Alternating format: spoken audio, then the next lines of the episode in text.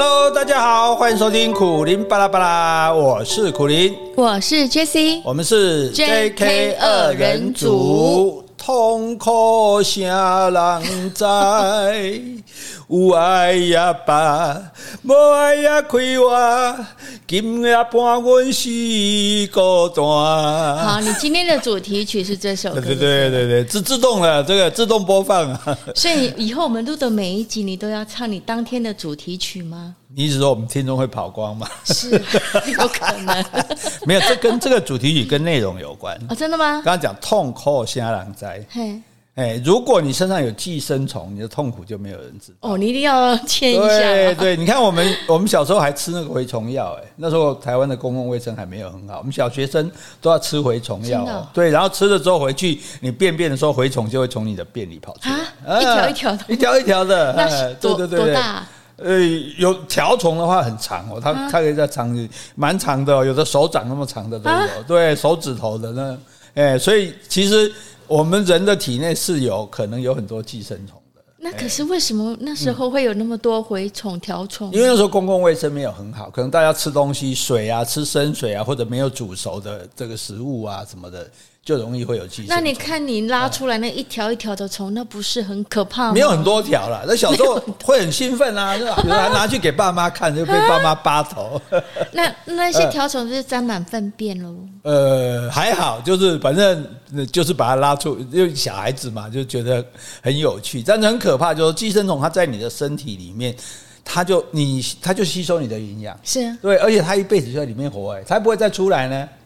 哦，它是不会出来的，哦，它就在里面活一辈子，然后再生后代，然后后代再，所以子子孙孙无绝续。所以你说寄生虫并不是这种蛔虫嘛？就就是就我讲的寄生虫就是讲蛔虫、条虫这种。那为什么它可以拉出来？人体的寄生虫，是因为那因为我们吃的药，对不对，对？吃药把它排出来这样。所以如果你不吃药的话，你虫会越来越多。所以有那时候有些小孩肚子会很大，嗯，那大肚子里面是寄生虫。就像你看到非洲那个幼童肚那个面含肌瘦，可是你看他肚子大，对不对？肚子里是虫。对对对，所以所以这是很可怕。那你想，你身上如果有这种寄生虫，是不是痛苦像狼灾？嗯，有吧？这个就赶快啊！那你的养分都被它吸收走了。哦，那但是我们上次不是讲很多怪物嘛，对不对？嗯、昆虫的怪物，哎，那种叫做拟寄生虫，拟就是模拟的拟啊。为什么叫拟寄生虫？因为它虽然也寄生在动物的体内，但它后来有飞出去。嗯，对对，不像我刚刚讲是终身寄生的哦，这是暂暂时寄生。所以如果你没有吃蛔虫药、条虫药的话，它一直一辈子会在里面。对对对对对对对对对。所以所以好，那你寄生虫它就是在借借用你而已哦。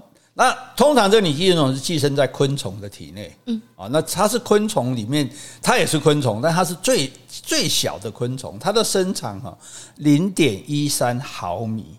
哇，你养多小，对不对？大家要用显微镜看喽。呃，几乎是这样子哈。那那他们就是靠着其他昆虫的卵来完成它发育的过程啊。所以这个拟寄生虫虽然是很厉害，对不对？就是我们上次也讲过嘛。那像那个胡蜂，它在那个这个毛虫身上注射这个卵进去，然后这个卵在里面孵化，孵化这个小虫就把这只虫慢慢慢慢的吃掉，而且还不会死。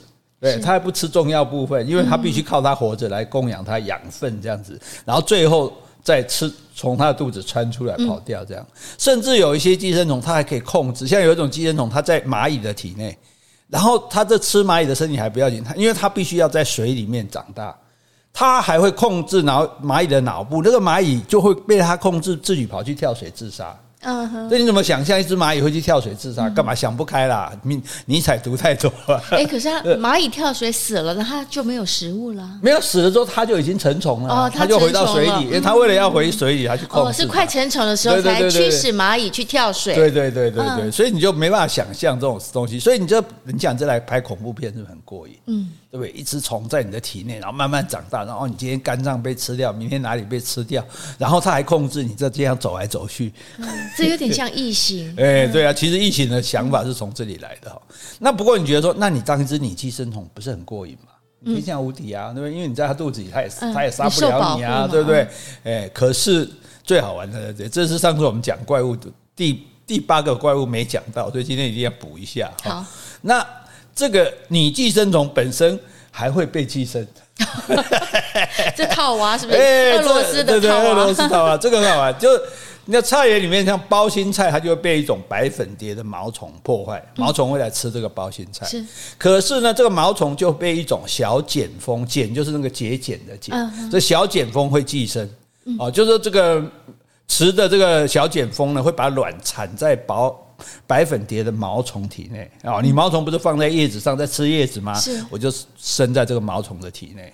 哎，然后这个小茧蜂的这个幼虫就在毛虫体内发育、发孵化，变成小虫，然后开始吃这个毛虫的身体，一直吃到它最后从把毛虫的肚子穿过来，它结茧。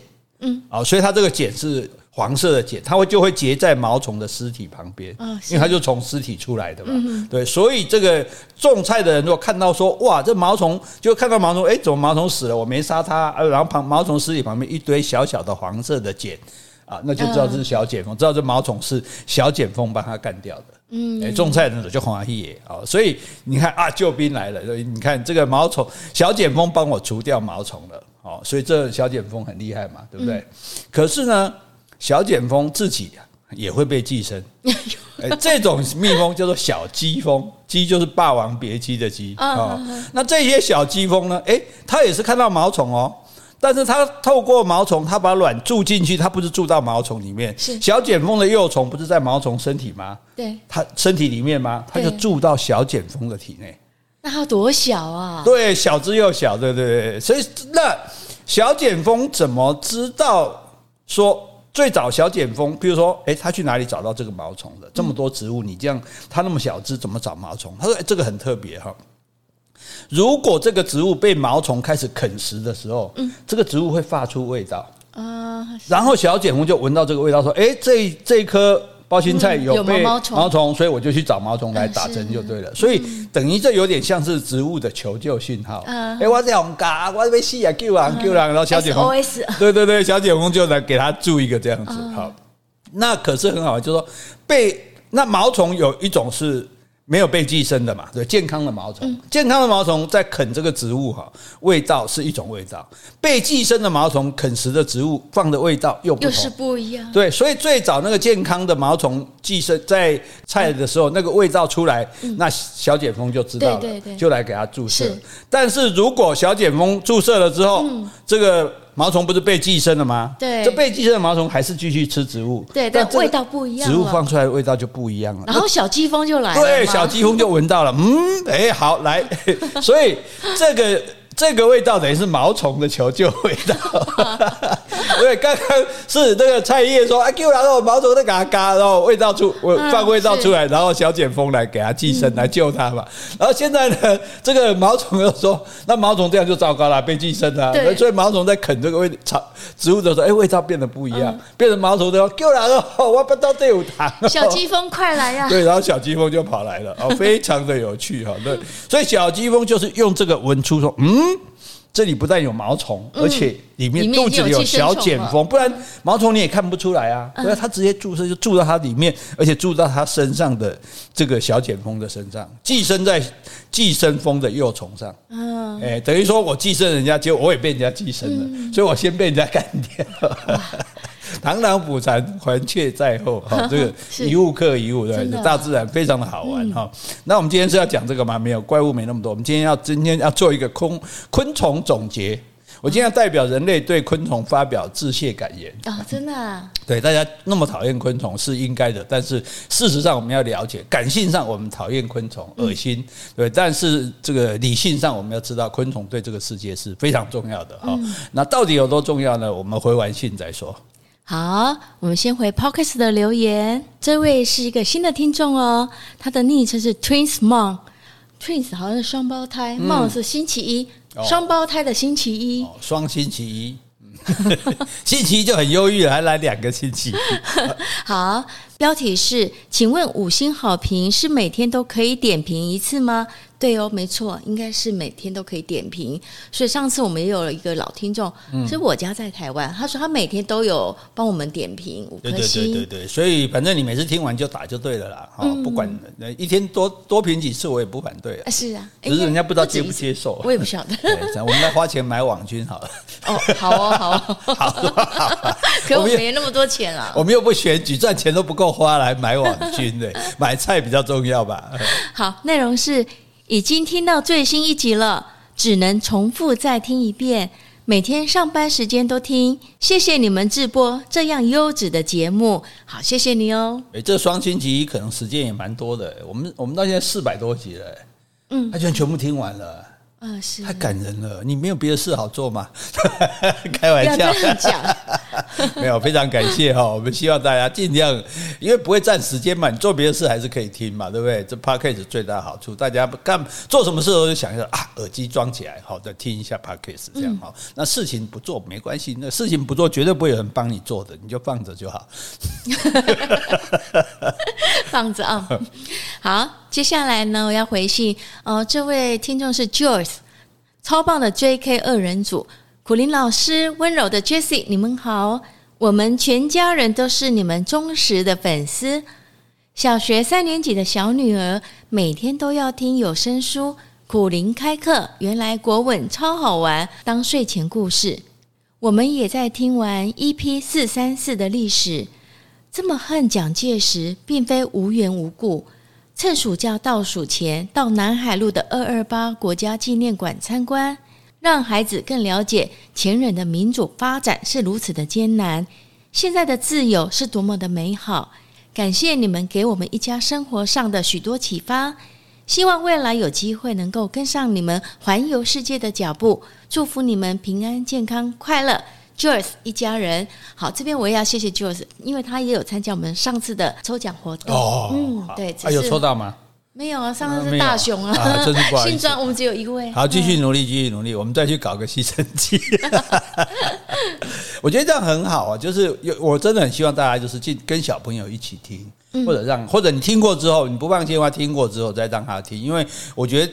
用听的是最快学习的，就像我们去上课一样嘛，大家用听的。那你等于说你你回来就是哎，你无形中你不知道在做什么事情的时候，一边听一边听，耳濡目染就慢慢吸收。那我想我们提供的知识不一定都是有用的知识，但是一定是好的知识，对不对？好，非常感谢。嗯，好好，接下来我们就要来来跟我说一遍。好，谢谢昆虫。谢谢昆虫，你是真心的吗？是啊，你真的真心吗？你不是很怕昆虫吗？我没有啊，我只不喜欢蟑螂啊，不喜欢蟑螂而已。哈，好，蚊子，蚊子，再不要越讲越多，是不是？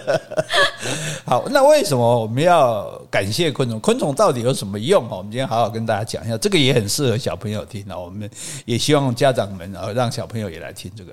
第一个重要就是说，昆虫供养这个世界，供养这个世界是昆虫养的。真的吗？哎，所以是不是你就没有想到吧？哈，因为昆虫它的我们讲过，它的数种类是全世界最多的，嗯，它的数量也是全世界最多的，所以其实昆虫本身它就已经是世界上的最主要的物种了。它是地地球的主人。有人讲说，如果外星人是这个一千万年前来地球的话，他会以为地球人就是昆虫。嗯哼，对呀，因为主宰者就是主宰者，对对对，好，因为重点是在那里，为因为昆虫这么多样，然后它养很多东西，因为很多东西吃昆虫，嗯，然后很多东西在吃这些吃昆虫的动物。哎，就是昆虫是食物链的最最底层，对，它是供应大家的这样子。所以，那昆虫样子越多，因为不同的动物会吃不同的昆虫嘛。昆虫的种类越多，那动物的种类也会越多。如果你只有一种昆虫，那你就只有大家只吃这一种昆虫，就只有这一类的动物，那你地球就不丰富了嘛。对，那所以它的那种，所以昆虫整个它不但是食物链，它根本建建立起地球的食物网。啊，对啊，比如说毛虫、蚜虫、食产蛾的幼虫、蝗虫，它们那因为昆虫主要吃植物嘛，嗯，对，对，我们说动物吃植物，不是所有的动物都吃植物啊，嗯、对不对？那部分吃植物的动物，但是很多动物是吃什么？是吃其他动物。那大的吃小的，小的吃更小的，最小是什么？是昆虫啊。所以昆虫把植物吃了之后，植物植物本身草，你看。很厉害，我吃了之后，哎、欸，昆虫是富含蛋白质的哦。嗯、昆虫身上很多蛋白质，它自己本身。对对对对对，昆虫身上是很，它有很好很多的蛋白质，所以它它比草营养。嗯，对。所以我直接吃昆虫，看一下吃草，嗯，就好像我直接吃牛肉比吃草有有营养是一样的意思，这样哈。那还有像其他昆虫，什么胡蜂啊、步行虫啊、螳螂啊，那这一些呢，它是吃这些昆虫的。哦，就是昆虫，虫也有吃虫的嘛，对，对，对，对，所以那这一些它就是在等于食物链最下一层是被人家吃的虫，被吃的虫，对，再上来是吃虫的虫，但是这一些昆虫又给谁吃呢？鸟类吃它，蝙蝠吃它，蜘蛛吃它，对不对？蜥蜴呀、青蛙啦、蛇啦，哦，小型的哺乳类啦，都吃它。所以，所有的小动物，你说它那么小只，它能抓什么吃？只能抓昆虫。嗯，那这些小动物，那才能够供中动物，中动物才能供大动物，大动物，在供我们人类。对对对。所以，没有昆虫的话，这些小动物就活不了。没有这些小动物，就没有大动物。没有大动物，就没有我们人类。了解了。对，所以你像说什么地鼠啦，像鱼，很多鱼也是吃虫的。啊，是。对，在那个像那个樱花钩吻鲑，它水里的虫它也吃，水面的虫也它也吃，它还会跳起来吃水。上的虫哦，对，所以所以你看到鱼就没事跳出来，你以为干嘛？地震了？不是？哎，那鱼的眼睛要很好喽。鱼的眼睛很好，鱼的鱼的不是有这种鱼还会用水去射那个叶子上的虫吗？把它射一下，你看眼睛有多好，对不对？哎呀，所以如果难怪大家吃鱼肝油吗？是啊，是啊，是啊，对，波膀鸡瘟啊，所以所以那你看那么多，还有鸟类。你看，雀什么老鹰啊、苍蝇啊、鱼狗啊，这些他们也都是吃虫的啊。嗯，对啊，如果没有昆虫，它们也会挨饿啊，对不对？所以鱼啊，就是说鱼吃虫，然后这些鸟吃鱼，对不对？然后我们吃鸟，哎，我们吃鱼，我们吃鱼，对。哦，所以就是说，基本上如果没有昆虫，大家都会挨饿。昆虫如果从食物链里面消失，那野生动物的欢乐啊，哎呀，青蛙公。啊，我拢假斑啊，今晚被假杀，啊、对不对？他他也没有吃别的东西，因为他也没有什么蛇很利的牙齿啊，或者什么东西，他他没有办法捕猎别的啊。对，比较小的动物，基本上虫最容易吃到，而且虫数量很多。嗯，你像那蝙蝠一出来一百万只，龟没加，假别完啊，对吧？啊，所以你光想说哇，那如果。虫没的话，你嗯，这那才叫做饥荒嘞，对不对？而且那一路饿上来就好，那吃虫的虫没了，然后吃虫的鸟没了，吃虫的鱼没了，吃小动物的大动物都没得吃了，最后人类也没了。啊，人类真的很危险，很危险哈！所以这一点我们了解哈，是昆虫在供养这个世界，对，了解。而且啊，昆虫也供养人类，这又怎么说？很多人吃虫啊，所以我们不晓得像。大概欧洲的欧美人士哦，大概觉得吃昆虫很厌恶了。反正他们也有钱，也不会想去吃昆虫。可是其实你也不要讨厌吃昆虫，觉得昆虫好像很恶心。嗯，你吃虾跟昆虫是很像的东西。虾，对啊，对不对？小只的虾，你吃那个 K 格啊，对不对？K 黑啊，它其实跟昆虫脚感也好，外表也好，其实都是差不多的。而且他们其实他们还是同个祖先呢。对，虾跟昆虫是就它也是那种脆脆的啊，就是这种这种，它也是外骨骼在外面这样子啊。对，哦，它所以我们其实我们如果抛弃说，因为我们对昆虫会有一种反感，觉得昆虫讨厌恶心，所以我们就不想吃它。可是你要是抛弃这一点来讲，其实它是你看它跟虾一样，虾也是一节一节啊，昆虫也是一节一节，它也是有外骨骼，也是啊。对，所以，我们我以我们判断，就是学者说，我们的祖先一定有吃昆虫的。嗯，那到底现在世界上有没有人吃昆虫呢？我跟你说，百分之八十的全球人口经常吃昆虫。嗯，哎，还是咱没得假，但是像进步国家，哎，亚洲地对对对对对，亚洲很多啊，像泰国什么都有啊，所以南美洲也很多，非洲也很多。哦，讲那一点，大洋洲的原住民更多哦，所以就说这个其实是很普遍的，因为你食物很难找嘛，对。那大概人类吃的昆虫，包括大概两千多种。这么多啊！哎，毛毛虫啊，甲虫的幼虫啊，蚂蚁啊，胡蜂啊，蛾的蛹啊，春象啊，蝗虫啊，蟋蟀啊，嗯，都吃。哎，差不多我也都吃过。哈哈哈啊，所以你看啊，光是南非，南非有一种虫叫做莫帕莫帕尼虫，它就是那个帝王天蚕蛾的幼虫。嗯，啊，这那这个帝王天蚕蛾的幼虫，它很大很大只，而且多汁，因为它是帝王。对对对，very juicy。所以这个虫。南非人就很爱吃，他每年卖出去哦，不是吃哦，卖出去一千六百吨啊，外销外销对卖卖。当做食物来卖，不一定是外销。那个人吃的还不算，就光拿出来，因为个人吃没办法算嘛。可能我在家菜园里抓一抓，我就吃了这样。对，可是他光是当当做食品来卖的，就是等于当做食品来卖的，就有一千六百吨。哎，那在波扎那，也在南南非旁边的国家，它这个这种虫的年产值大概八百万美元。这么多，哎，所以大家变成一个很主要的食物，你就当做它就是这个波比辣椒的罐头一样？哎，那它怎么吃啊？像吃，其实很多像我吃过那种是竹虫，就竹子里面的那个虫，看起来就像蛆一样，白白胖胖的。嗯、你可以生吃啊，很多那种也比较原始部分是生吃啊。你最虫主要吃法是用炸的，因为它比较酥脆嘛。对，嗯、那像毛虫的话，常常是被晒干。晒干，哎，晒干了你就做乖乖，当做乖乖。对啊，乖乖，哎，这比乖乖营养哎，乖乖是碳水化合物，这个是蛋白质哎，对，或者是就做成罐头，因为这样可以延长储存的时间嘛。哦，还有一个说法是把新鲜的毛虫跟洋葱还有番茄是一起煎炸。哦，你看味道多好，对啊，对，有很多种主食方法。对，我想了都流口水这样。哦，泰国外销的罐头哈，这个非常的多，哎，他们就就你有机会到泰国去玩，你就看他一个罐头上画一只虫的，你去买来吃吃看，其实味道很好的。哎，那重点在哪里？重点，你说这么多国家他们在吃虫，事实上，联合国教科文组织其实正。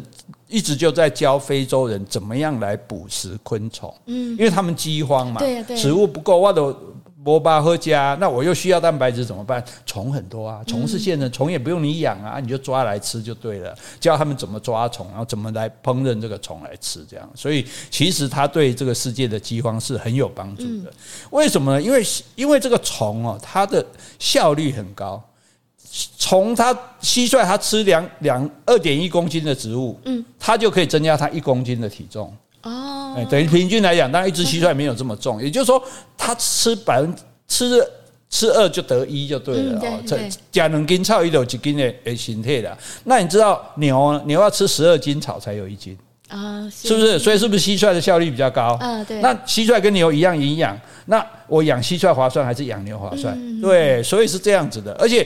昆虫它的各方面的效率，它都比这个牛高。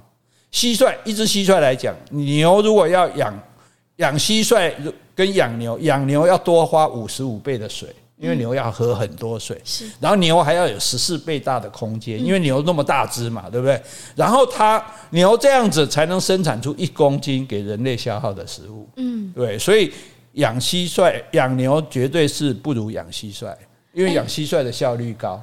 我觉得你说牛的话要十四倍的空间，对，它跟蟋蟀比都不止大十四倍啊。就是讲提供一公斤的食物这样子，对对对对对，它不是比一只蟋蟀，是比一公斤的蟋蟀，对对，好，一公斤的牛肉跟一公斤的蟋蟀，那你所需要的这个空间跟水分是更多的这样的，而且昆虫的动物蛋白来源是很健康的，嗯。就动昆虫昆虫的蛋白质是是很好的蛋白质，它含有大量的这个氨基酸，这是很需要的嘛。然后它的饱和脂肪的含量比牛肉要低，所以它吃的比较不会胖。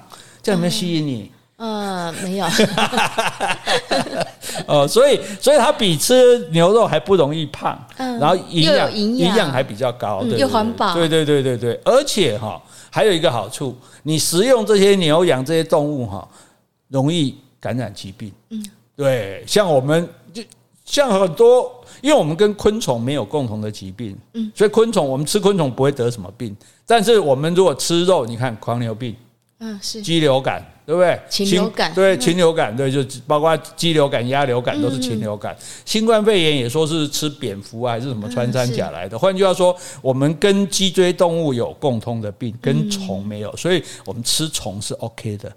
对，还有一个好处，环保的好处，牛不是会大量的产生甲烷嘛？对，对，因为牛，因为现在养牛都是集体关在一起，不是放牧，所以牛关在那边整天吃草又不运动，所以它会一直放屁。放屁，屁就含有甲烷，甲你知道甲烷对臭氧层的危害是超过这个一氧化碳的，对，那昆虫不会产生这个，昆虫不会放屁，所以不会产生这些温室气体，对，而且它们生长的速度比哺乳动物快很多。你养牛可能要养个几个月，你养昆虫，那可能两两个礼拜就就养大了，就可以吃了。繁殖吧？对，繁殖很快这样子。而且你养昆虫就没有什么动物福利的问题。现在有人讲说啊，现在养鸡啊、养牛都把它们关着不让它们动，这样很残忍啊，不人道。对，你不要吃它就对，最最人道了。对，但是养昆虫没这个问题。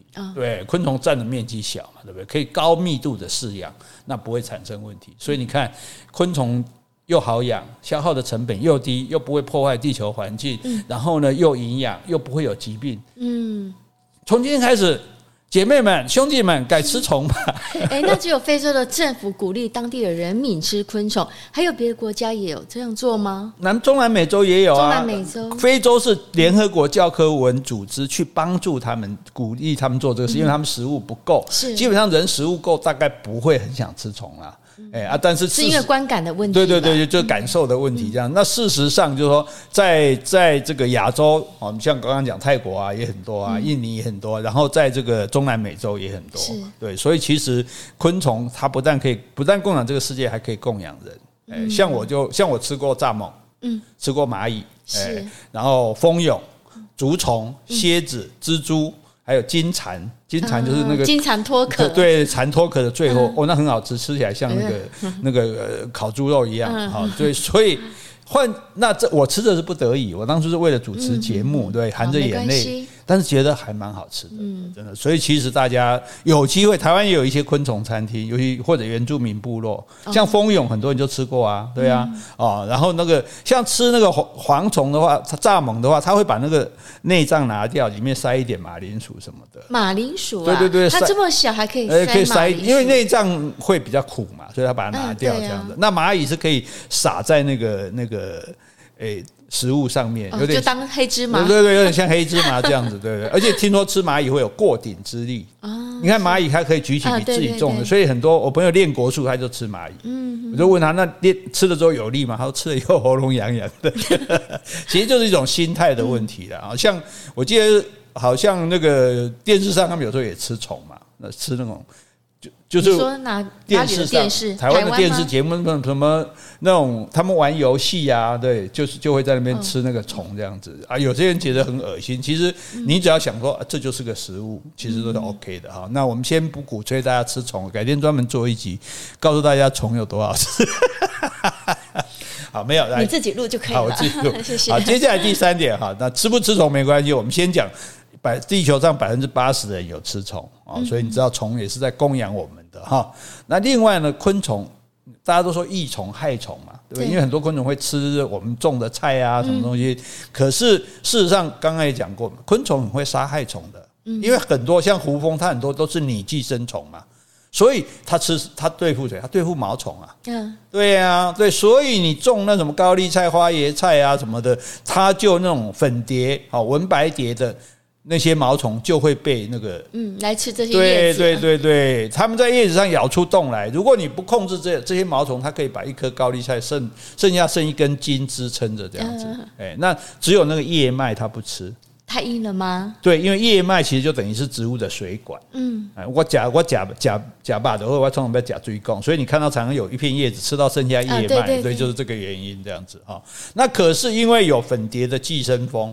对不对？它来的话，这个损害就很有限了。这些蜂它就是就是像一根刺一样产卵嘛，嗯，产卵就是一样尾巴，像蜜蜂的尾巴这样。然后蜜蜂尾巴的产卵管已经退化变成针，那它们的产卵管就是哎，一个一只毛虫住一个卵不多，跟它们一个叶子下一片卵，就你刚刚说的小茧蜂嘛，对，类似这种，对，类似这种哈。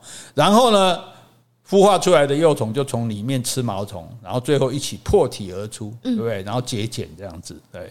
所以就算是那个，譬如说有一种大黄蜂，黄黑相间的，没有？我们画漫画都画这种黄蜂嘛，对不对？他们一方面他会帮野花授粉，传宗接代，让你的植物长得更好。所以，然后他们又会吃蚜虫、吃毛虫、吃这吃这些虫。所以其实。不，所以比较有机的耕种方式就是你让它来吃啊，对，你让这些，就虽然他们也会吃一些植物，但是重点他们会吃那些虫，他们吃虫帮你消耗掉的比吃你的叶子吃的来的少，来的多得多，对。再说一次，我的意思说，他们吃，他们主要是吃那些害虫。对对，当然他们偶尔也会吃一点你的植物。嗯，但是与其让他吃一点你的植物，对不对？那总比说你的植物都被其他的虫吃光，对，或者你用农药，对，你就当做你就当做这是薪水嘛，是付工资嘛。我几我几张好你家啊，村内地都帮我除虫，哎，这是有机。对对对，所以昆虫基本上其实也不是都是有害的。那再来讲一点，我越讲越夸张，昆虫是救世主。好，来，请夸张一下。很简单，种子植物是不是要散播种子？嗯。要开花结果，散播种子，它才会延延绵不息的下去嘛。否则植物的生命其实都很短暂的嘛，对不对？那植物如果没有办法传宗接代，植物就死光了。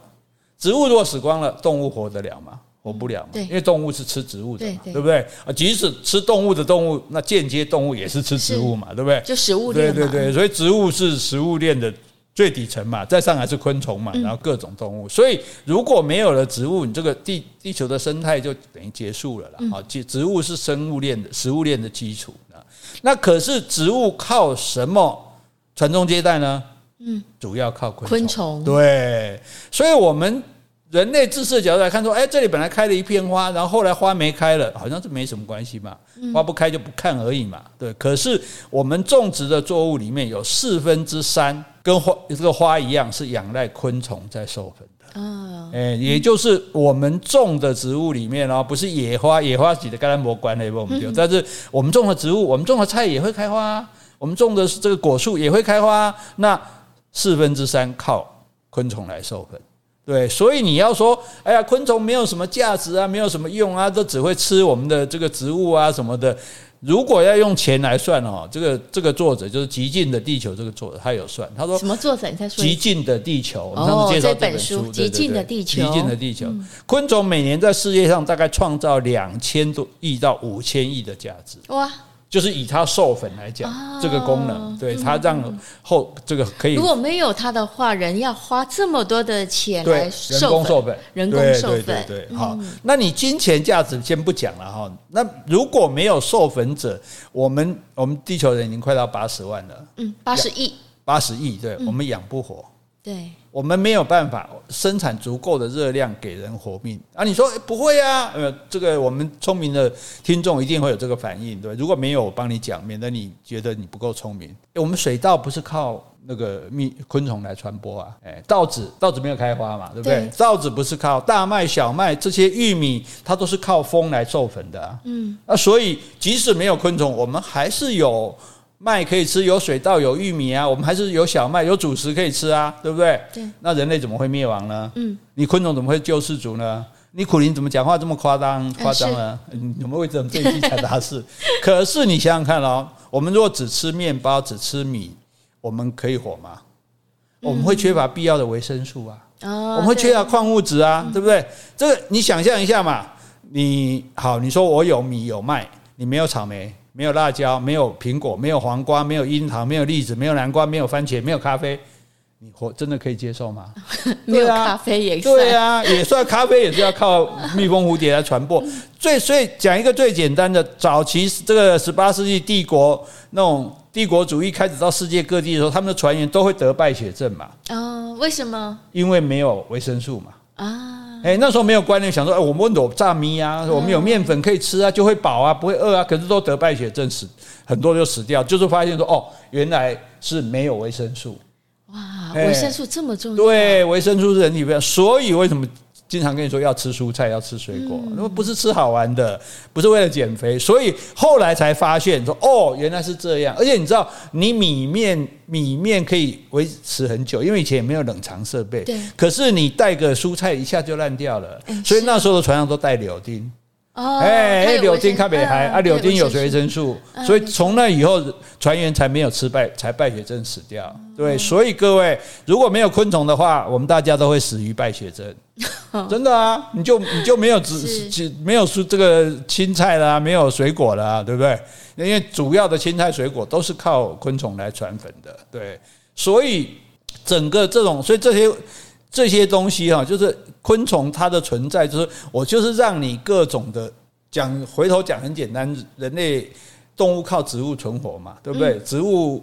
靠什么东西繁衍后代？就是昆虫嘛。嗯，对，没有了昆虫，大部分的这个植物就没办法传下去了嘛。对，所以所以这种情形呢，它有一个这个美国有个生物学家叫做保罗埃利希，他有一个比喻就很好玩。他说，你少一种昆虫，好，譬如这个花，它是靠某种昆虫传播的。那如果这个昆虫死了。对，没了，这种植物就会没了嘛，嗯、对不对？那这一种植物没了，我们觉得这没什么啊。那种植物没了，我们也不是很必要的。它可是这个就好像一架飞机，飞机的机翼上有很多铆钉嘛，对不对？飞一飞，咚，飞掉一个，飞机不会有事。还可以啊，咚，飞掉两个不会有事，咚咚咚咚，掉了十个、二十个、三十个，第三十九个。整个飞机啪掉下来了，嗯嗯，哎，所以你不要说哦，所以我们说，哎，那濒危动物、濒危植物，哎呀，跟它没关系，但是你不晓得它到底是什么关系，嗯、对，所以我们不能说没关系，让它尽量物种物种是越多越好，越丰富，对，你物种少了，你少了这个东西，搞不好哎，某一种东西就是靠它的，那是然后那个东西消失之后，哎，另外一个东西又是靠它的，对，对，所以这个环环相扣啊，其实。每个植物跟昆虫都有它存在的必要性了。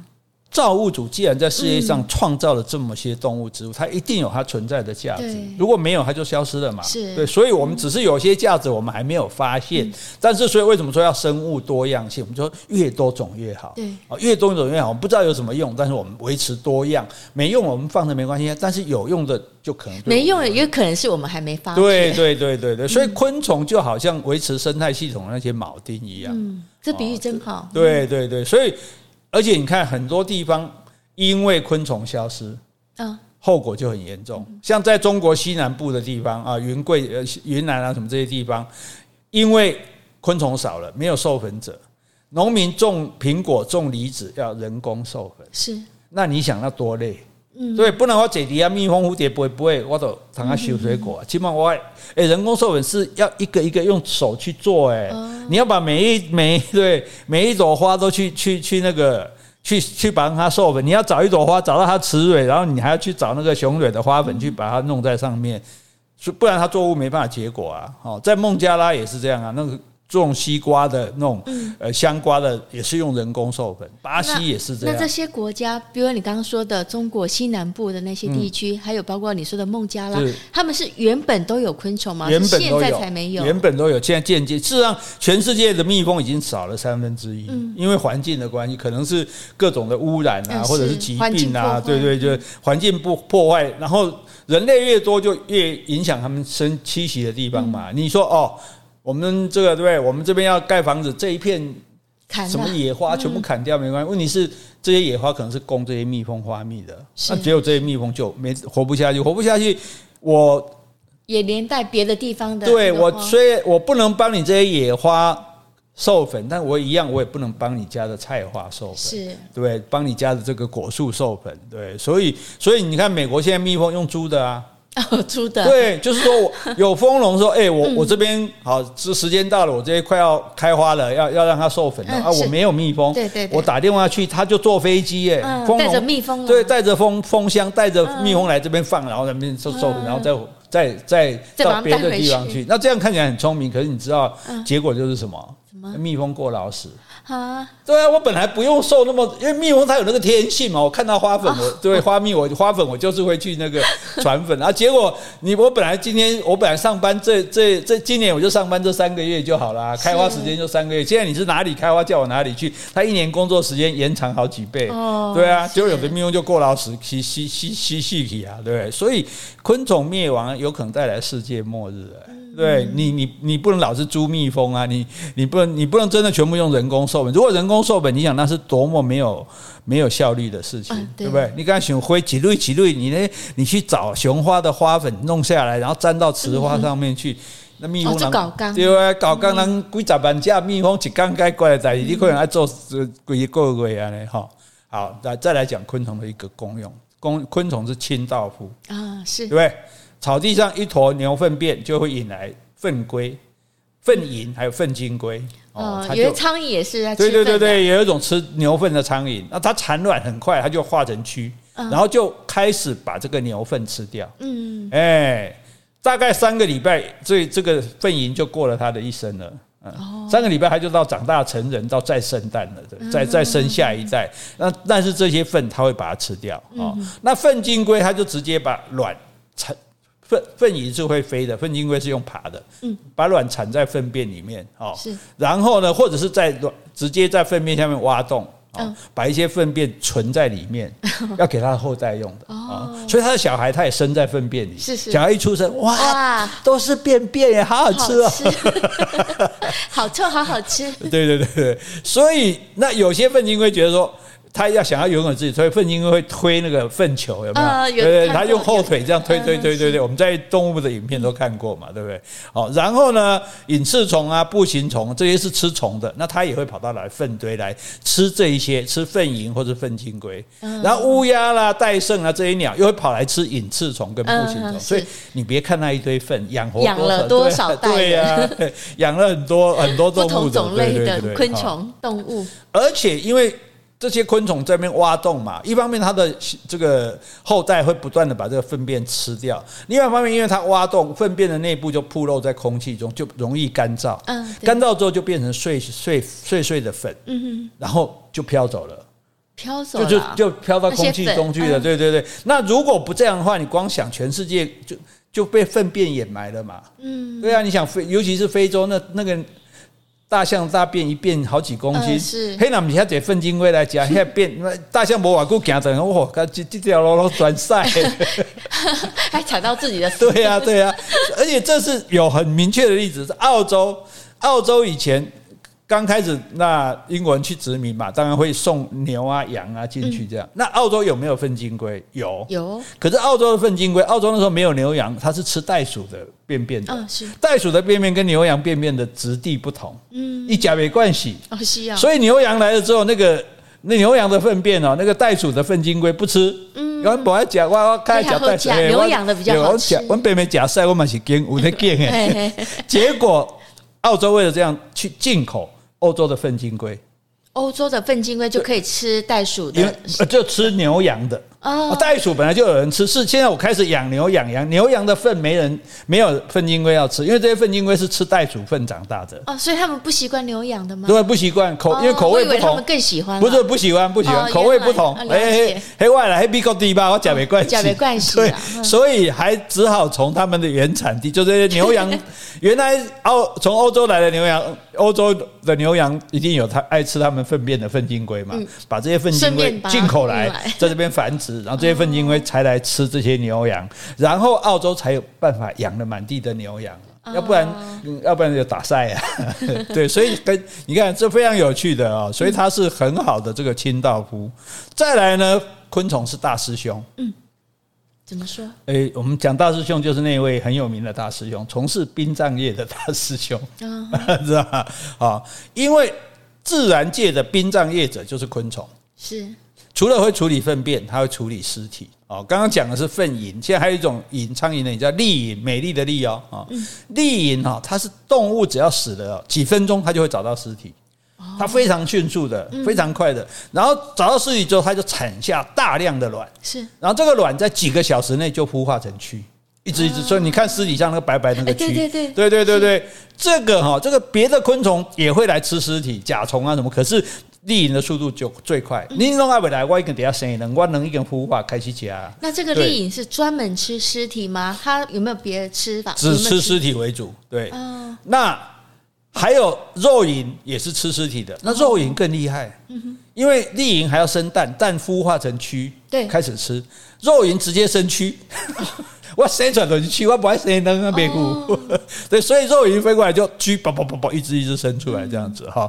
那所以这个非常厉害的，因为他们就会在处理粪便上互相竞争，因为它的速度，而且它的速度很快，就是它甚至粪便。等一下，这不是尸体啊？处理尸体对，处理尸体的速度，它他们是速度非常快的，在这边竞争这个这个产。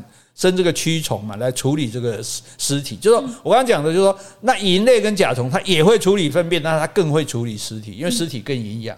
粪便洗涤甲醇的，尸体洗涤本身的形态这样子。那所以这个蛆它可它厉害在哪里？就是说它可能一天，对，它就经历经了两代三代了，一天啊，对，因为它几个小时蛋就生出来，所以为什么你说一个尸发现十天的尸体，你想尸体怎么会有那么多蛆？蛆是哪里？不，人体会长蛆吗？不会嘛。是啊，其实所有的尸体都是因为利淫或者肉淫来下过来生过小孩，对，然后但是因为小孩很快，他可能一两天他就。繁衍下一代了，所以又长长生出更多来，然后再一两天，它又变成大只的成虫，又复生了。所以当你十天后发现尸体的时候，这些它身上的这些蚁已经三代了，而且倍数的成长。对啊，一定的啊，我一个生就是十个，十个就生一百个，所以在讲怎么可能那么多蛆？我从小也是觉得奇怪，这些蛆从哪里那么远爬过来吗？不是。丽蝇飞过来下蛋的，而且它在里面闻到味道，就是闻到尸体的味道，这是它的它的最厉害的地方。对，然后呢，除了蝇之外，哈，还有埋葬虫。你看它名字取得多好，直接就叫埋葬虫。埋葬虫它赶来的速度比较慢。可是呢，它除了会吃尸体，它蛆也吃。既然监管就得蛆嘛，对吧？哦，蛆嘛还出力啊，对吧？不然蛆把这个尸体吃完了，到处爬也不行啊，对不对？好，那埋葬虫它为什么叫埋葬虫？它会把小动物的尸体拖到地底下，然后在那个上面产卵，然后就留下来照顾它的后代。嗯哎，那。保护它的后代不不被其他埋葬虫伤害，因为别的埋葬虫可能会来偷这个尸体。是，我还帮我还搞嘞，这这万一那边夹哎，好够够好玩嘞。对，那而且更好玩说，好，那它后代生出来就开始吃这些尸体嘛。对。可是哎，不小心生生太多只了。嗯。看看哎，这些尸体可能不够吃，这样我小孩没办法都养活，怎么办？怎么办？怎么办？如果是你呢？你你现在小孩太多，你比如你你你这个尸体只够二十个小孩吃，结果你现在生了三十个小孩怎么办？他们不会自相残杀吗？像有些动物这样啊，这样麻烦，妈妈自己来把多的十只吃掉。妈妈自己吃啊，妈妈自己吃，补充养分，妈妈也需要营养，好不好？妈妈自己吃产下来，对对对对对，产生这反正我小孩嘛，我吃回去而已啊，对。但是我要确保这是活剩下来的可以够吃啊，对。动物就就像我们讲喂小鸟也是一样啊，对不对？喂喂活一只算一只嘛，对不对？所以所以这种一个尸体哈，不同的昆虫会照不同的速度抵达。有的会先来，利蝇来啊，肉蝇来啊，然后甲虫来啊，埋葬虫来啊，对，所以在特定的环境下可以预测的。所以法医不是说看一个尸体知道他死多久吗？不只是看他身上什么尸斑啊，什么什么内脏腐化的程度啊，对，食物对，主要是看身上有什么虫。这个虫是多久才会来的？有的虫是三天到的嘛，有的虫是一个礼拜到的嘛，有的虫是当天就到了。所以看它身上有哪一种虫，也可以知道说，哎，这西瓜菇啊，呃，所以你看这这很厉害，是不是？对呀。就所以昆虫还是大师兄，哎，它还是如果没有昆虫，这个世界上不但堆满粪便，还会堆满尸体。对，别的动物不吃啊。对啊，别的东西不吃啊，这这种这些东西，这些这些小的死的东西，对，没没有人来吃啊。你屋屋子里死个尸体，谁来吃？猫狗啃一下啊，老鼠来吃吗？对，那个数效率都有限。对，为什么这些啊，比如说利蝇、肉蝇为什么厉害？我生一堆蛆来吃啊，我蛆的进化又这么快，两三天我又生一代，两三天生一代，哇！你不会这么多龟爸家，那很快就把尸你，所以你要是晚一点，尸体就没了，就被蛆吃光了。对，因为它会一直生长嘛，它而且它主要它就靠这个过活，那因此它就把它处理掉。所以我们对大家回头好好的想一想，说你看看。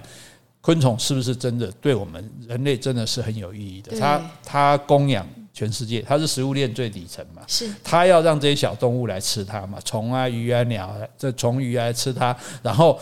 小一点的动物在吃这些，然后中的动物吃小动物，大动物吃中动物，人吃大动物，对不对？花粉，对对对，这是第一个功效。那第二个功效说人可以吃它，很多人在吃虫的，而且虫真的很好吃。如果处理的好，那炸的哈，那酥酥脆脆的这样。我觉得什么东西只要炸的都好吃。对啊，对啊，对啊。所以其实你就不要想它是虫，下次有机会试试看哈，说不定一试成主顾呢。啊，最主要是说我们不要把它当做一种害虫，其实虫本身它就会杀虫。像我们刚刚讲的那么多那种拟寄生虫什么，所以你的花园里你要有机，你就不要撒农药，对不对？你就让大虫来吃一些小虫，对不对？小虫没了，你的菜损失是有限的，这样哈。而且昆虫是救世主，因为。花粉靠它传播。我们刚刚讲，所有的蔬菜水果几乎都靠它、啊。嗯、那蔬菜水果没有了，我们就会败血病啊，我们没有、嗯、没有维生素啊，对，对不对？不能光吃面粉。对，你以为吃面粉就能活啊？那叫主食，可是副食也很重要，对。所以其实它真的是救世主，不是他有心要救，但是它就有这个功能嘛。嗯、上帝的造化。对对对对，好。然后昆虫是清道夫，嗯、对不对？又帮你除粪便，又帮你除尸体。所以你想想看，没有昆虫的世界，没有昆虫的世界呢？第一个呢，就大家都饿肚子，嗯，对，所有的小动物、大动物都都饿肚子，没得吃这样子。然后我们人类也没得吃它，哦，然后呢，害虫到处是，昆虫也不会帮我们来除它，对，然后呢？所有的花都不开了，嗯，所有的果子都不结了，所有的菜都不长了，嗯、我们我们就一个一个躺在那边败血病死掉，呃，然后更可怕的是，我们躺在那边，然后身身边堆满了粪便，堆堆满了这个尸体，没有人来处理。哎，这来拍个恐怖片还蛮有趣的，就没有昆没有昆虫的那天，哇，原来也是世界末日嘞！嗯、所以你不要以为世界末日一定是小行星撞地球，一定是瘟疫流行，一定是外星人。入侵，我跟你讲，昆虫全部死光，就是世界末日了。嗯、哇哇，这这结论结的真好，好 结的真好，要嗨起来，我们要嗨起来，大家嗨起来。好，这我们了解这个世界，你看，都对我们那么讨厌、那么厌恶、那么排斥的昆虫啊，其实我们。很理智的，我们有这些知识啊，其实他对世界是很有贡献的。嗯、对，我们知道世界是这样运转的，万物都是很可贵的。对，造物会造任何一个都一个一种生物，都一定有它的价值存在。嗯、就像你在这个世界上，世界上既然有你，你一定有价值，你一定有意义，只是你可能还没有发现。是，好，所以你要坚持下去。因为我们这样好像在帮忧郁症患者打气。好，谢谢大家，我们今天就讲到这里。好，今天我们如果有讲错的地方，请你多多指正。